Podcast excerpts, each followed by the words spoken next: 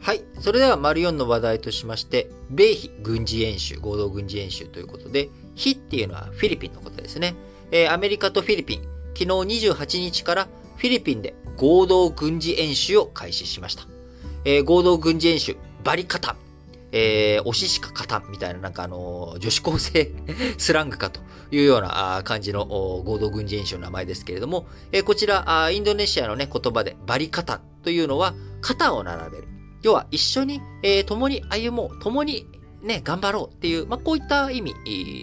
です。えー、合同軍事演習バリカタ。えー、昨日28日から4月 4, 8日まで、えー、約2週間実施していくということで、えー、フィリピン軍からは3800人、米軍からは5100人がそれぞれ参加するということで、えー、こちら、この合同軍事演習バリカタというのは、毎年定例で実施しておりますが、2年前、2020年は新型コロナウイルスの感染拡大で中止。去年、2021年は規模を大幅に縮小して実施していたものが、今回、海上の安全保障から水陸両用作戦、実弾射撃訓練など内容広範囲にわたっていき、今申し上げました通り、フィリピン軍3800人、米軍5100人、約8900人、えー、9000人規模でね、参加する過去最大規模の演習となりそうだということです。今、南シナ海、領有権問題で、インドネシアも、中国と対抗している、対立するという情勢の中、中国への牽制、アメリカが後ろにしっかりと控えているぜという強いメッセージになっていくのかなというふうに思います。もともとフィリピン、えー、アメリカとフィリピンの関係っていうのはね、深く、第二次世界大戦前、えー、フィリピンはアメリカが統治しておりました。えー、もともとスペイン領だったわけですけど、フィリピン。フェリペの土地っていうのがね、えー、もともとの語源でフィリピンっていうのが作られた、あ付けられた地名ですけれども、えー、そこがアメリカとスペインの戦争のが終わった後、アメリカがフィリピンをえ19世紀末に、領有、保有するようになり、その後第二次世界大戦の直前まで、アメリカが支配し、そこに日本がね、太平洋戦争で、日本がフィリピンを占領し、その後、第二次世界大戦後にフィリピンが独立していくと。まあ、こんな流れだったわけですが、それ以後もですね、フィリピン独立した後も、アメリカとの関係、その特にね、軍事面、安全保障面ではアメリカの支援、えこれを大幅に受けていたわけです。えー、目の前にはね、あのー、えベトナムとか、あるいは中国とかあるわけなので、まあ、ベトナム戦争の基地になったりとか、あ中国、今まさに南シナ海、進出激しく攻勢をかけてきている、えー、中国に対抗する上でも、フィリピン非常に重要な拠点ということになっておりますが、えそのフィリピン、えアメリカと軍事同盟を結んでいながらも、ドゥテルテ、えー、大統領、えー、になってからですね、一時、えー、アメリカ軍がフィリピン国内で活動を認められている訪問軍地位協定っていう VFA っていうものがあるんですが、えー、こちらを結んでいるっていうことは、その気軽、まあ気軽にって、まあ、な、かあれですけど、あの、アメリカ軍が気軽にちょっと遊びに来たよ、みたいな、まあ、ちょっと遊びに来たよっていうのは表現軽すぎますけれども、えー、行って、えー、行った時に、まあ、あのー、非常にスムーズに、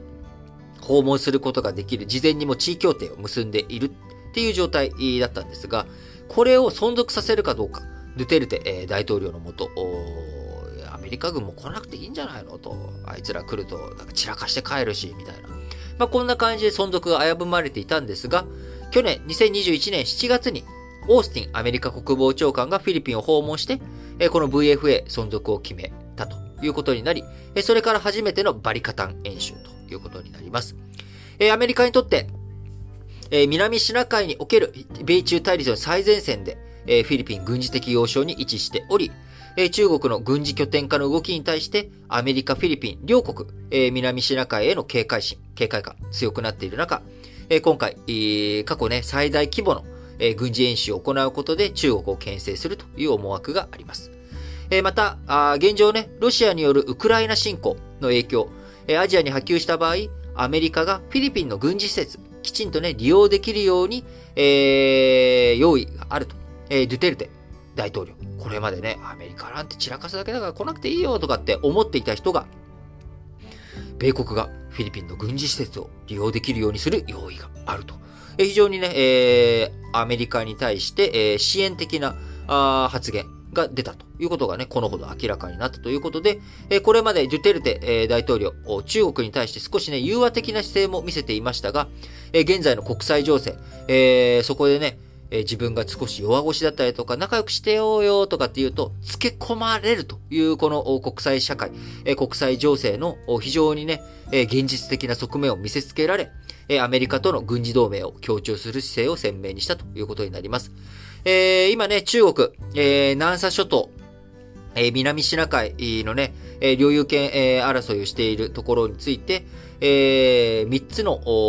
場所に軍事要塞、えー、どんどんね、作っていくというような状態になっており、えー、非常にアメリカ含めて、え、日本にとってもね、え、この南沙諸島、シーレーンの中でも、え、非常に重要なポイントの一つであるわけですが、え、こちら、インド太平洋のね、安定、安泰を示していくためにも、え、日本にとってはやはり今後、え、この後開かれる、日本でね、え、開く予定である、え、クワッド、アメリカ、日本、え、インド、オーストラリア、この4カ国の首脳による首脳会合、こちらでね、どういったメッセージを出していけるのか、あどうかあ、このあたりが非常にポイントになってくるんだろうなと思います。えー、日本としてもね、えー、フィリピンとかあ韓国とかアメリカと安全保障の同盟を結んでいる国々との連携、これをどういうふうに強めていくのか、非常にね、大切な話だと思います。